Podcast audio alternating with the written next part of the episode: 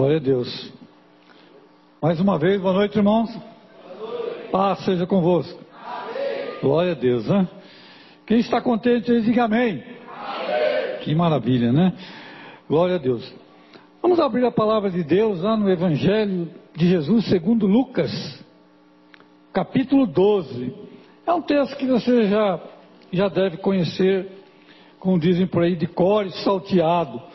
Mas Deus falou no meu coração isso aí durante alguns dias e tocou no meu coração para falar nesta noite. É um texto bastante conhecido, mas que Deus vai falar conosco. 12, versículo 13. Lucas 12, 13 em diante. Nesse ponto, um homem que estava no meio da multidão lhe falou: Mestre, ordena a meu irmão que reparta comigo a herança. Mas Jesus respondeu: Homem, quem me constituiu juiz ou partidor entre vós? Então lhes recomendou: Tente cuidado, guardai-vos de toda e qualquer avareza, porque a vida de um homem não consiste na abundância dos bens que ele possui. Lhes proferiu ainda uma parábola, dizendo: o campo de um homem rico produziu com abundância. E arrazoava consigo mesmo, dizendo: Que farei? Pois não tenho onde recolher os meus frutos. E disse: Farei isto: destruirei os meus celeiros, reconstruí-los maiores, e aí recolherei todo o meu produto e todos os meus bens. Então direi à minha alma: Tens em depósito muitos bens para muitos anos. Descansa come, bebe e regala-te. Mas Deus lhe disse: Louco, esta noite te pedirão a tua alma, e o que tens preparado, para quem será? Assim é o que entesoura para si mesmo e não é rico para com Deus. Amém? Até aqui só. É, talvez você já tenha ouvido muitas pregações a esse respeito. Talvez não seja aquilo que você quer ouvir, mas é algo que está na Bíblia, é Bíblia. E não foi qualquer um que falou, né? Quem que falou? Jesus. E se ele ministrou, se ele ensinou isso, é porque é útil para nós. É, é, é, é bem precioso para nós aprendermos como nós podemos agradar a Deus e usufruir de tudo aquilo que o Senhor nos dá. Né? Embora esse texto aqui ele, ele destaca algo interessante, que é avareza, eu não quero falar sobre avareza. Eu quero falar sobre um outro, uma outra qualidade negativa que esse homem tinha aqui, né? que é uma atitude dele que é irmãozinho da avareza, né? irmão gêmeo da avareza, que se chama egoísmo. É, esse homem era muito egoísta. E a Bíblia, ela condena o egoísmo. A Bíblia é clara, é clara. Paulo fala contra o egoísmo, lá em, no livro de Timóteo, 2 Timóteo, né? capítulo 3, verso 2, 1 e 2, né?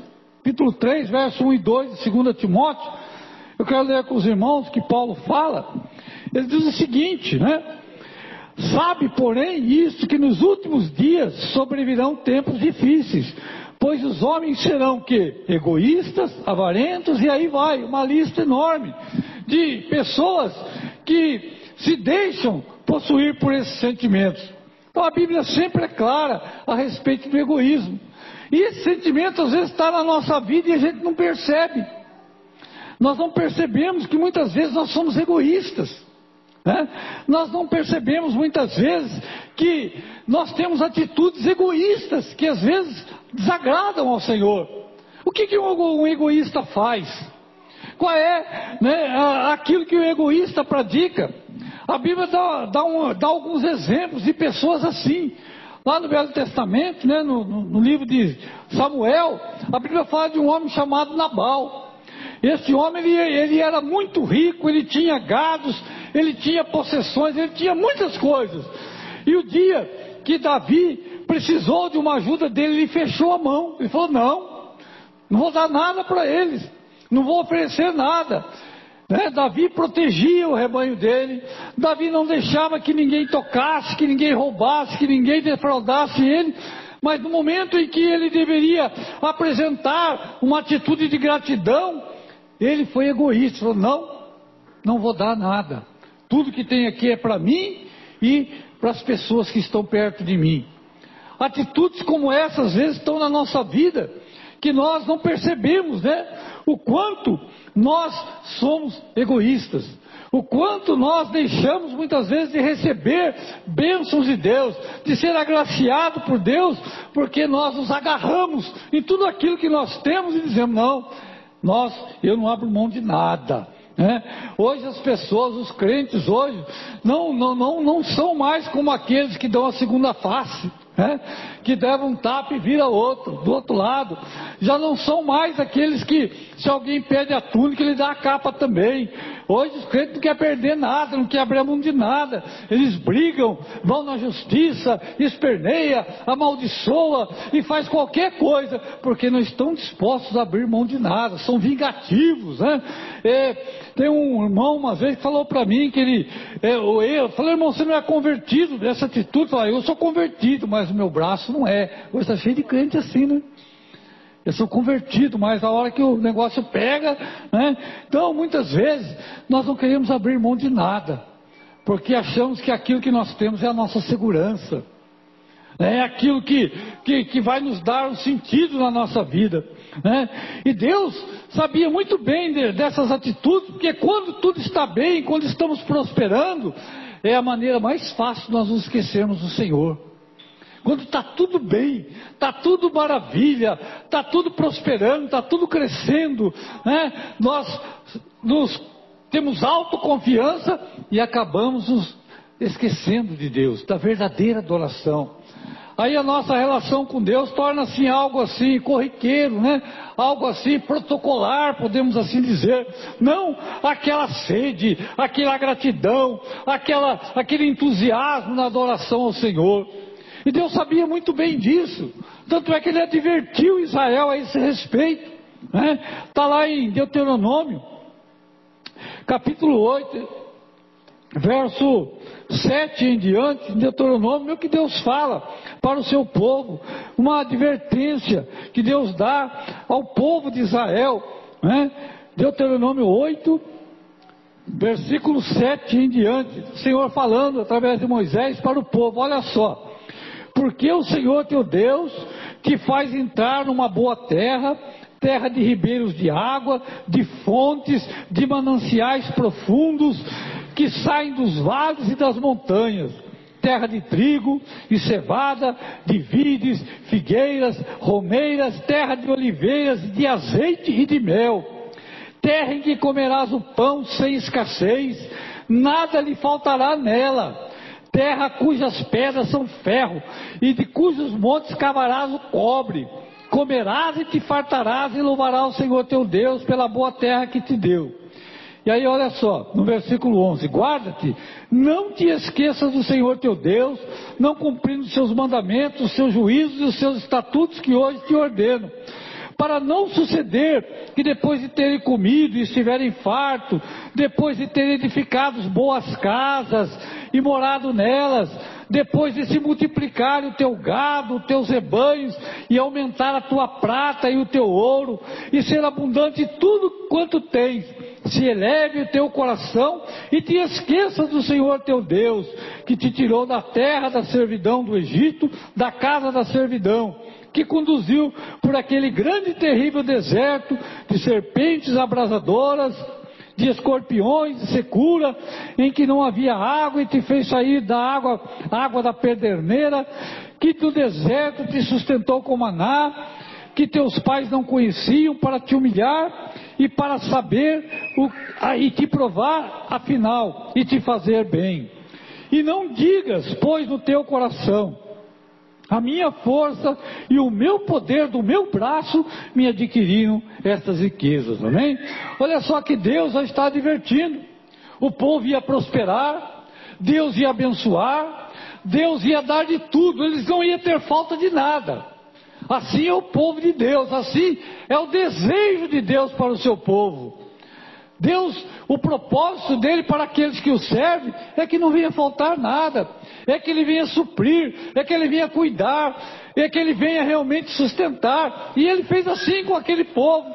Mas ele advertiu: olha, depois que tudo aumentar na sua vida, você estiver bem, você é, crescer, você prosperar, você tiver casa, rebanho, gado, você estiver farto, ter uma conta grande no banco, você não venha dizer a minha força, né, pela minha inteligência, pelo meu trabalho, pela minha astúcia, pela minha esperteza e sabedoria, eu cheguei lá como muita gente faz.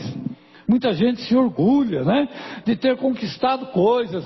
Mas aqui Deus está falando: eu vou te introduzir, eu vou te abençoar. Se você tem inteligência, porque Deus te deu. Se você tem sabedoria, ela vem de Deus para a sua vida. Se você tem habilidades para negócios, é Deus que te dá. Nós não devemos esquecer disso e ter é, algo na nossa vida e achar que nós somos merecedores de tudo. Né? O egoísta, ele age assim. Né? Ele sempre fala, é meu. Ele nunca fala, ele nunca está disposto a abrir mão de nada. Né? Ele sempre fala assim, é minha força. Né?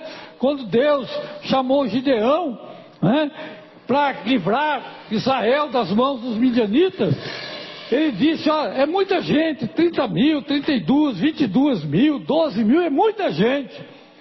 Preciso só de 300 para que depois o povo não disse, é porque o nosso exército era poderoso, por isso nós vencemos. Porque sabia que o povo podia se orgulhar.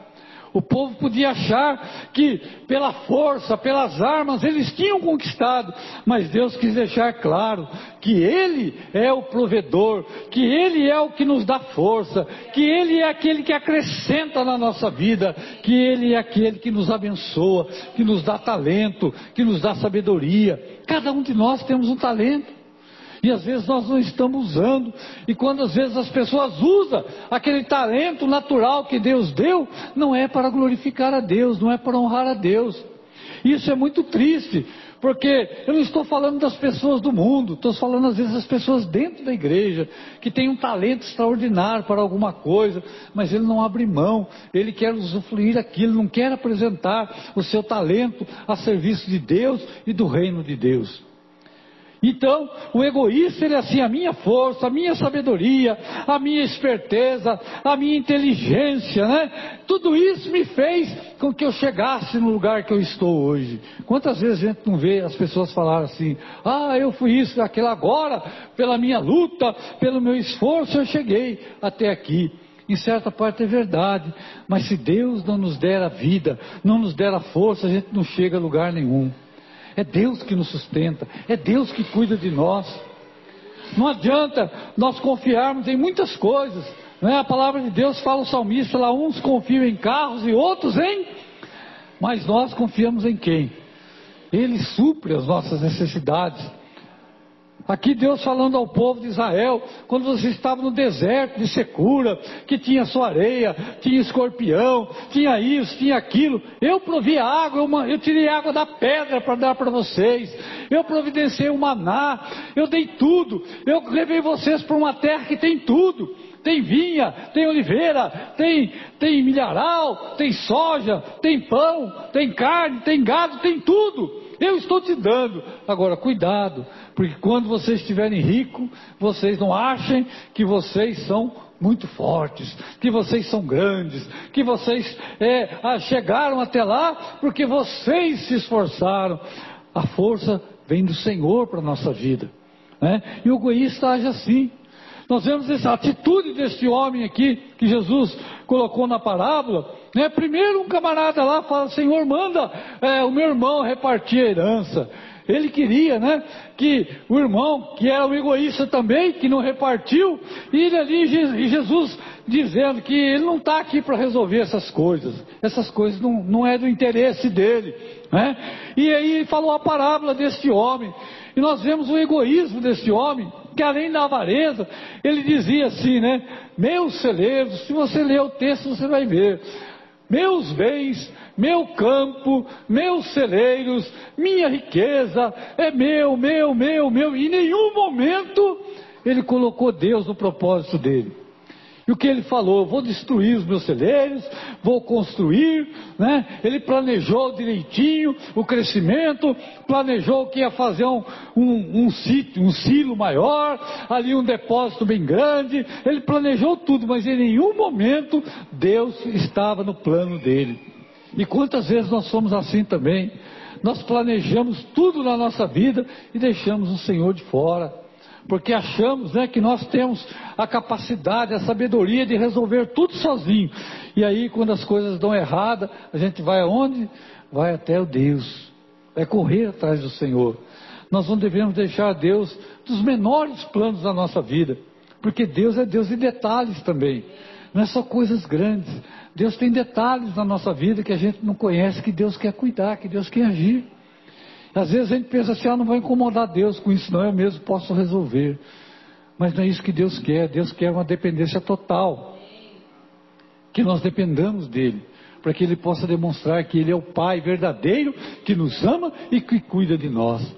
Esse homem planejou tudo. Quantas vezes, quantos planos a gente faz? Depois que a gente planeja tudo e fala, eu vou fazer isso, aí a gente vai, Senhor, abençoa o meu plano, não é assim? A gente quer que Deus bata o martelo naquilo que a gente planeja. Mas será que aquilo que a gente planeja é o que Deus tem para nós? Às vezes são coisas boas, mas às vezes nós perdemos o melhor, porque Deus, os planos de Deus não são os nossos planos. Os planos de Deus são melhores que os nossos. Né?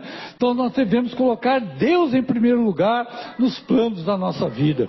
Né? E a palavra de Deus fala que esse homem, né, ele ali pensou só nele, deixou Deus de fora dos seus planos. Né? Mas agora eu quero entrar num outro assunto nessa, nesta parábola. Esse homem disse, né? Esse homem, ele disse, abundância, cresceu bastante, conseguiu bastante. E o que, que nós devemos fazer na nossa abundância? Já pensou nisso? O que, que nós, como nós devemos agir quando as coisas estão em abundância na nossa vida? Será que nós devemos agir quando a, a dispensa está cheia? A geladeira não cabe mais nada, né? Você abre ali, meu Deus, não cabe mais nada aqui dentro, está cheio. O que, que a gente faz? Vamos comprar uma outra geladeira? Vamos aumentar o nosso armário? Não é isso? Que será? Como que a gente deve agir quando Deus traz abundância na nossa vida? Qual deve ser a nossa atitude? Qual deve ser a nossa posição? Né? Esse homem ele pensou, pensou, pensou, ele pensou né? e resolveu fazer outros celeiros. Ele jamais pensou que ele podia usar aquilo para glorificar a Deus, para abençoar outras pessoas, para abençoar aquele necessitado. Ele jamais pensou no próximo, ele pensou sempre em si mesmo. Né? E o que será que nós temos feito com tudo aquilo que Deus tem nos dado? Né? Será que nós temos honrado a Deus com aquilo que Ele tem nos dado? Porque, às vezes, nós agimos com dureza no nosso coração. Lá em Tiago, né, o a, Tiago fala uma coisa muito forte, que às vezes as pessoas não gostam de ouvir. Mas ele diz assim, irmãos, como é que está o amor de Deus na vida de uma pessoa que vê alguém em necessidade na igreja, e ele tendo condições de ajudar, ele fala para aquela pessoa: Deus abençoe, irmão, vai em paz, né?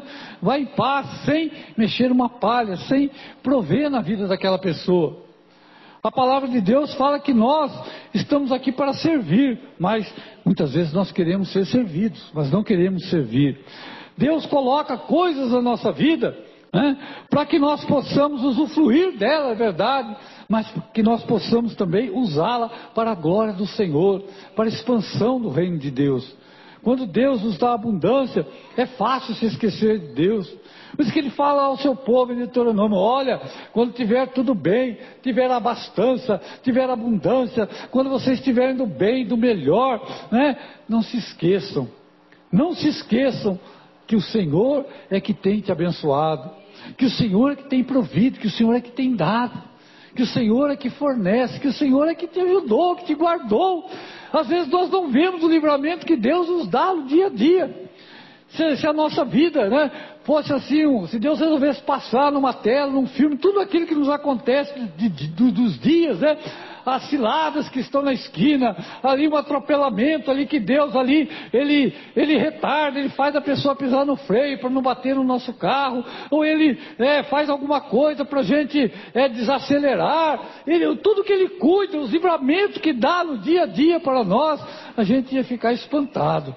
Porque às vezes a gente não nota o agir de Deus no nosso lar, na nossa casa, um acidente que pode acontecer ali, de repente é uma coisa que pode explodir, uma panela, alguma coisa que pode pegar fogo. Deus cuida de cada detalhe da nossa vida que a gente não vê.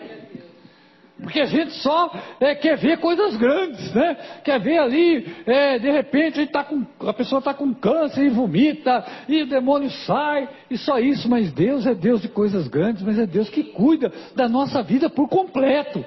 Deus não quer cuidar né, só de um pedaço da nossa vida. Deus quer cuidar de toda a nossa vida, da nossa casa, da nossa família, da nossa saúde, das nossas finanças. Deus, o cuidado de Deus conosco é muito grande. Ele quer cuidar de nós, né? Ah, por que Jesus contou essa parábola? Por que, que Jesus contou essa história?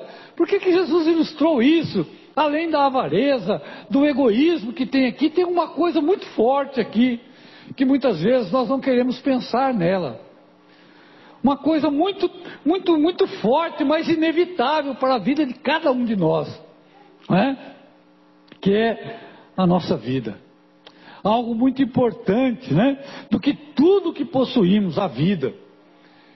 E se Deus pedisse a sua vida, a minha vida nesta noite, como falou, né, como Jesus falou desse homem, louco, esta noite te pedirei, Deus te pedirá a sua vida. E aí? Será que nós estamos preparados?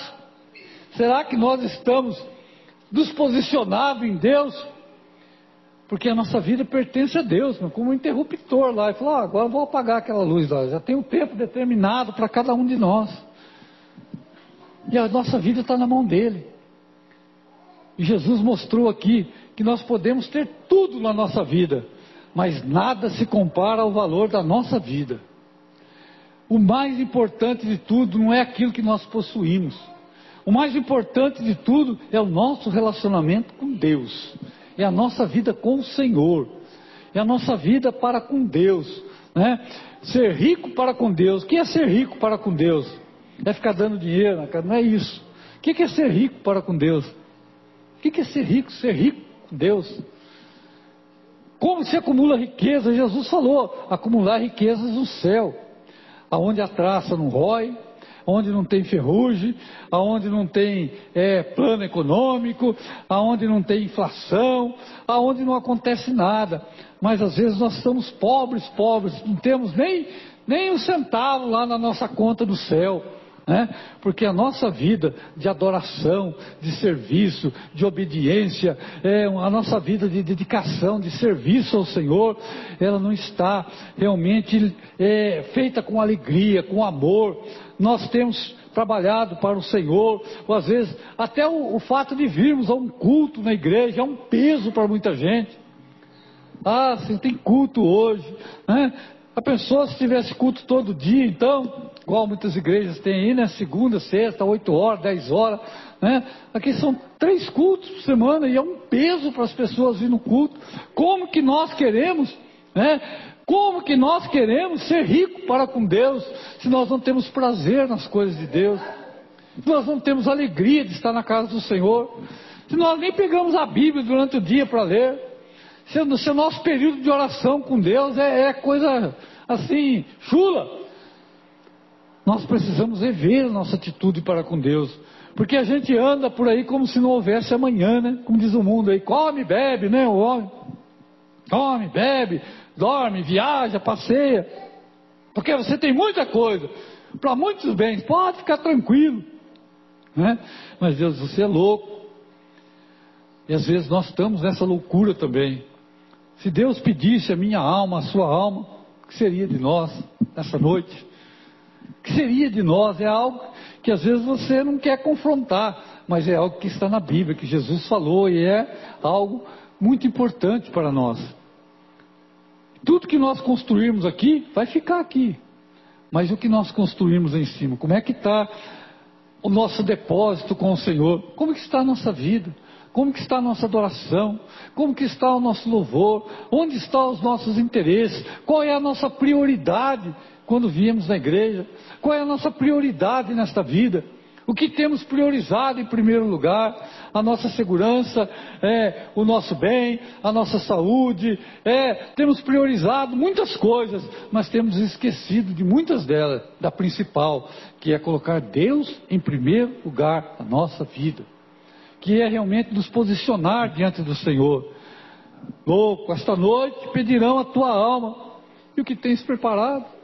Jesus, depois desse texto de Lucas, aí, se você continuar lendo, ele vai continuar nesse, nesse, estudo, ele vai continuar nessa ministração a respeito da vida, dizendo que a vida é mais do que o bem, é mais do que a roupa. Né? Ele vai falar do lírio dos campos, vai falar que eles são mais, eh, são mais belos e mais formosos do que toda roupagem, toda roupa, toda vestimenta de ouro de Salomão. Ele vai falar dos passos, ele vai ensinar que a vida é muito mais importante do que todas as coisas que você possa alcançar neste mundo.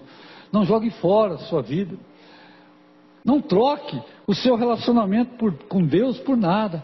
Coloque Deus em primeiro lugar. Você não vai perder nada. Às vezes a pessoa pensa, ah, se eu dedicar a Deus, eu vou perder isso, eu vou perder aquilo, é, eu vou perder dinheiro. Mas você não vai perder nada diante do Senhor. Deus não te chama para perder nada. Tem pessoas que é assim, ah, eu vou perder, ah, eu vou, né, eu vou fracassar, eu vou deixar de conquistar. Isso é coisa do diabo, do Satanás, porque ele sabe que se você estiver na presença de Deus, Deus vai te prosperar. Deus vai honrar a sua vida, vai honrar a sua fé. É promessa de Deus para nós vivermos nela. É o que Deus quer de nós. Mas às vezes a nossa atitude egoísta, né? A nossa atitude assim de colocar prioridade só para a nossa vida, esquecermos do Senhor. Quando o Senhor Jesus estava lá no poço lá com a samaritana, né? Os discípulos tinham ido comprar comida e Jesus estava lá com aquela mulher conversando com ela, os discípulos chegaram lá, está aqui Jesus, ó o marmitex aqui, chama a sua marmita aqui, ó, você deve estar tá com fome, não comeu. Jesus falou, a minha, a minha comida é fazer a vontade de Deus. A prioridade dele não era comer, mas era pregar a palavra de Deus. Às vezes nós priorizamos tantas coisas e nos esquecemos do mais importante, do que realmente vai nos fazer ficar ricos, vai nos fazer realmente milionários, né? Por mais bonita que seja a sua casa aqui, não se compara com a casa que você. Por mais lindo que seja o condomínio que você mora, arborizado, nada se compara às ruas de ouro lá que nós vamos andar. Não tem nada que se compare com aquilo que Deus tem preparado para nós, para mim e para você, e para todos aqueles que abrem os seus corações e colocam Deus em primeiro lugar na sua vida. Isso é que Jesus falou. Isso é que o Senhor Jesus quer nos ensinar nesta noite, né? Que a gente corre atrás de muitas coisas, né? como Marta, corre para lá, corre para cá, corre para lá, corre para cá. Mas fala, uma coisa é necessária, descansa em mim, ouve a minha palavra, aprenda comigo e você vai se dar bem. É isso que o Senhor quer na nossa vida, amém? E nesta noite nós queremos nos aproximar do Senhor. Eu quero abrir o meu coração, quero que você também abra o seu coração que as nossas prioridades não seja só hoje, mas seja amanhã, por todos os dias que o Senhor ainda nos der, de colocar o Senhor em primeiro lugar na nossa vida. E de que tudo o Senhor nos der, a gente seja grato ao Senhor. Tem um salmo que eu gosto muito, né? O salmo 103 que fala: Senhor, não me deixe esquecer de nenhum dos seus benefícios. Né? Não me deixe esquecer de nada. Davi falando. E Davi era rei. Mas ele não queria se esquecer de que Deus tirou ele lá no pasto. Ele não queria se esquecer de que Deus honrou ele lá numa casa que ele era desprezado, que ele era ali tratado como lixo. Ele não queria se esquecer dos tempos que ele passou lá embaixo e agora ele era rei. Ele não queria se exaltar no seu coração. Ele não queria ter um egoísmo, ele não queria ter, ter orgulho, ele queria realmente sempre lembrar de que o lugar que ele estava era o lugar que ele estava porque Deus o havia colocado ali. Não me deixe esquecer de nenhum de seus benefícios, Senhor, porque é o Senhor que perdoa os pecados. É o Senhor que coroa de riqueza e de bens, que trata com misericórdia, que aumenta os meus dias, que me faz prosperar, que me livra das garras do inimigo. É o Senhor não me deixe esquecer, que o Senhor não nos deixe esquecer que Ele deu a vida por nós, que o Senhor, que o Espírito Santo não nos deixe esquecer de que Jesus é o caminho, a verdade e a vida, que Ele não nos deixe esquecer de que Ele é a ressurreição e a vida, de que Ele voltará, de que Ele é aquele que cuida de nós e que perdoa os nossos pecados, de que é aquele que nos leva para o céu, é o Senhor Jesus. Então vamos falar com o Senhor nesta noite. Abra o seu coração. Eu quero que você se coloque na presença de Deus. Que o Espírito Santo possa tratar na sua vida e no seu coração nesta noite. Vamos colocar em pé. Eu vou convidar a irmã, a pastora, né, Dilene, por favor, para fazer uma oração com os irmãos aqui. Feche seu coração. Né, talvez não fosse o que você gostaria de ouvir, mas é o que o Senhor Jesus falou no nosso coração nesta noite, amém? Senhor, meu Deus e meu Pai. Deus, hoje foi o culto, Senhor, onde nós aprendemos que temos que estar, Senhor, na tua presença, buscar cada vez mais a tua presença, deixar as coisas do mundo, Senhor, porque tudo o Senhor acrescenta. Ah, Espírito Santo de Deus. Que o Senhor venha tocar em vidas aqui, Senhor. Que o Senhor venha trazer a cura a restauração que o teu povo precisa, Espírito Santo de Deus. No culto desta noite, Senhor, eu profetizo que os teus filhos, Senhor, vão buscar-te cada vez mais, Senhor, para que o Senhor possa nos achar, Deus, verdadeiramente na tua presença. Ah, Espírito Santo, ah, Senhor, que o Senhor venha transbordar a tua graça sobre as nossas vidas, sobre os nossos lares, sobre os nossos familiares, sobre os nossos negócios, que seja transbordante a tua graça, a presença do teu Espírito Santo, Senhor, sobre todos nós nesta noite, em nome de Jesus. Amém.